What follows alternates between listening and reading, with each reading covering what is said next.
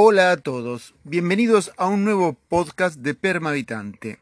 En esta oportunidad voy a hablar de el cambio de paradigma, el tan mentado cambio de paradigma. Así que aquí va, mi nombre es Arturo Avellaneda y en esto que es el podcast Permavitante te voy a estar explicando en este año 2020 muchos de los puntos anunciados en nuestro temario. Así que empezamos con el primero, el cambio de paradigma. ¿Qué es un paradigma? Un paradigma es nada más que un punto de vista. ¿Y por qué se habla tanto del cambio de paradigma, del cambio de punto de vista? En realidad ha ocurrido una disrupción en el modelo de desarrollo que traíamos durante el siglo XX, eh, impulsado eh, por la revolución industrial y ulteriormente por la moneda abstracta. Eh, sucede que antes que eso estaba la energía, eh, los recursos naturales, el sustrato biológico, un montón de cosas que hacen a la felicidad de la población, pero también a la capacidad de planificar el futuro. Entonces, ese modelo desarrollista, llamado también lineal o newtoniano, por esa linealidad que concatena los fenómenos físicos en un desarrollo virtuoso y acumulativo que trataba de reflejar ulteriormente el neoliberalismo con la moneda abstracta, eh, empieza a hacer agua por todos lados dado que no es transferible a poblaciones de la periferia. Ese es principalmente el objeto de hablar del cambio de paradigma. ¿Qué pasa entonces con los otros modelos de desarrollo. Y aquí va el análisis.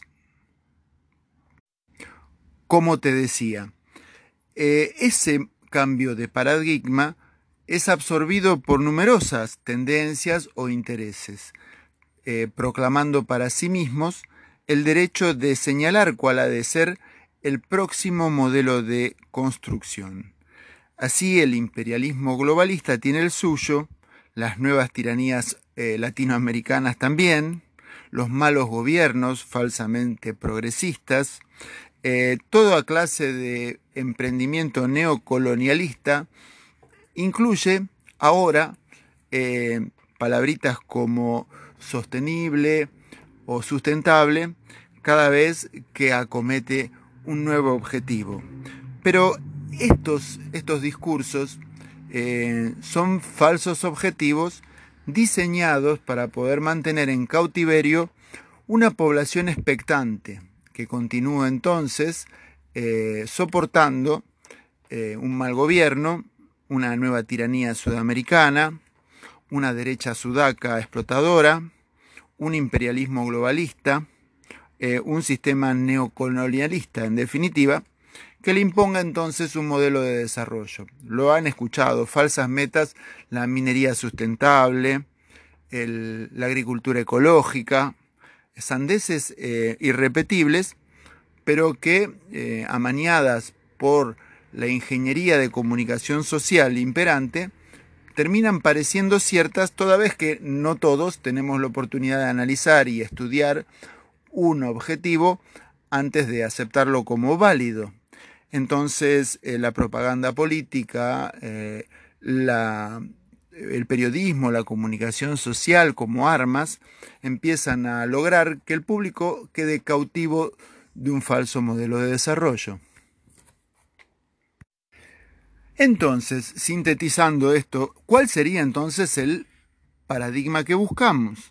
O por lo menos nuestro punto de vista, si es que buscamos la satisfacción de nuestras familias el desarrollo de un estado de bienestar para nuestra población, la realización de nuestros sueños, de nuestros proyectos personales en definitiva.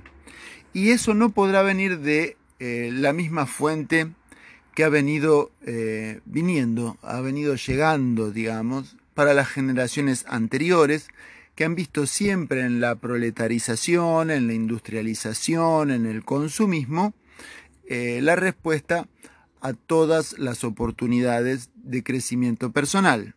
Es evidente que ahora habrá que buscar un sustrato material y biológico potable, un, un sustento físico eh, loable, una causalidad biológica que justifique nuestra capacidad de ingesta, de felicidad, de beber agua.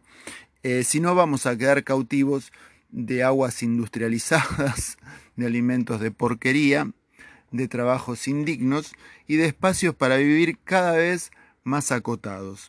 Nuestra capacidad, nuestra eh, capacidad de ensoñar una emancipación deberá venir entonces de un nuevo modelo, de un nuevo punto de vista de lo que es el, el desarrollo, el verdadero desarrollo. Nuestro enfoque, la ecología profunda, habla de la expansión biológica, más biomasa, más biodiversidad y mejores interacciones, más complejas interacciones nuestras en ella. Esta pasión eh, por interactuar, por darse entonces a la naturaleza como un bicho más, eh, justifica lo que yo llamaría un activismo optimista. Así que bueno, el activismo optimista sea tu meta también, junto con la nuestra. Desde ya, muchas gracias por esta pequeña atención que nos has brindado y por difundirlo o compartirlo o debatirlo con tus amigos a este contenido. Eh, mi nombre es Arturo Avellaneda y esto fue un podcast más de Permavitante. Gracias por tu atención. Hasta la próxima.